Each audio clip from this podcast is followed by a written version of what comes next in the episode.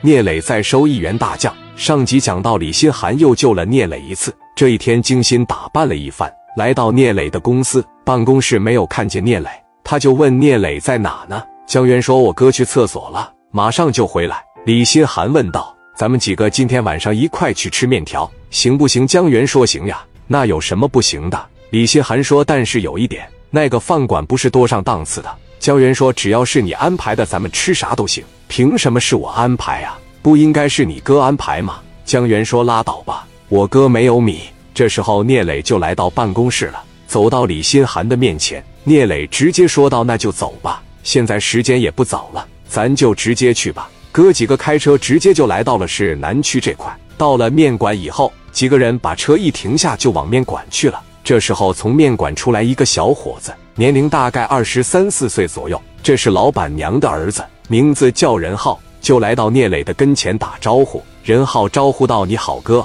你们一共几位啊？”聂磊说：“兄弟，你们这要是有小包房，就给我们找一个小包房。”任浩说：“实在不好意思，哥，小包房刚刚被预定了。你们要是人多，我给你们拼一桌吧，行不行？拼一桌也可以，我们来就是来吃味道来的。”任浩就给他们拼了三张桌子。聂磊、李新寒。刘丰玉、刘毅、王群力他们十多个人就坐下了。聂磊点了十个鸡架，十个凉菜，十个蒜茄子，然后啤酒，每个人先来上一扎。等菜上齐的时候，哥几个就喝上了，气氛整得相当热闹了。磊哥今天晚上也没有什么事，奔着多喝，但是往这个环境里面一坐，就想到了刚一开始来到青岛，跟一帮兄弟就经常来这种小馆子吃饭。聂磊说：“来吧，咱兄弟们干了这一扎。”干完以后再来一扎，老板再给我们来十个凉菜，有海鲜的话也给我们上点。这十多人就直接开喝了。李新寒看见聂磊的心情这么好，就问道：“磊哥，你那个聂磊说，我知道你想说什么，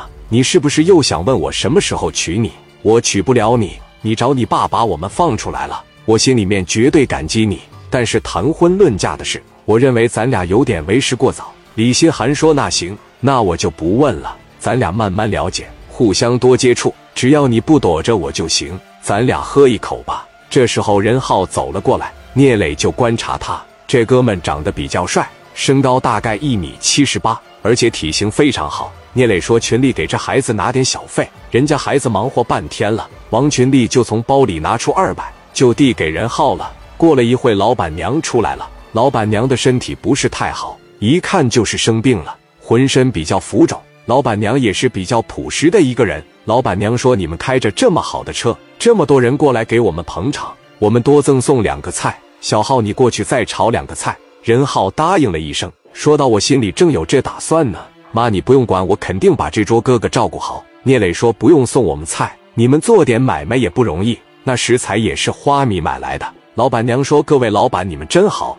欢迎你们常来。”任浩。在那边脖子上挂个小毛巾，开始炒菜去了。聂磊是怎么看任浩怎么喜欢。任浩正在炒菜的时候，进来十六七个人，手里面拿着镐把就过来了。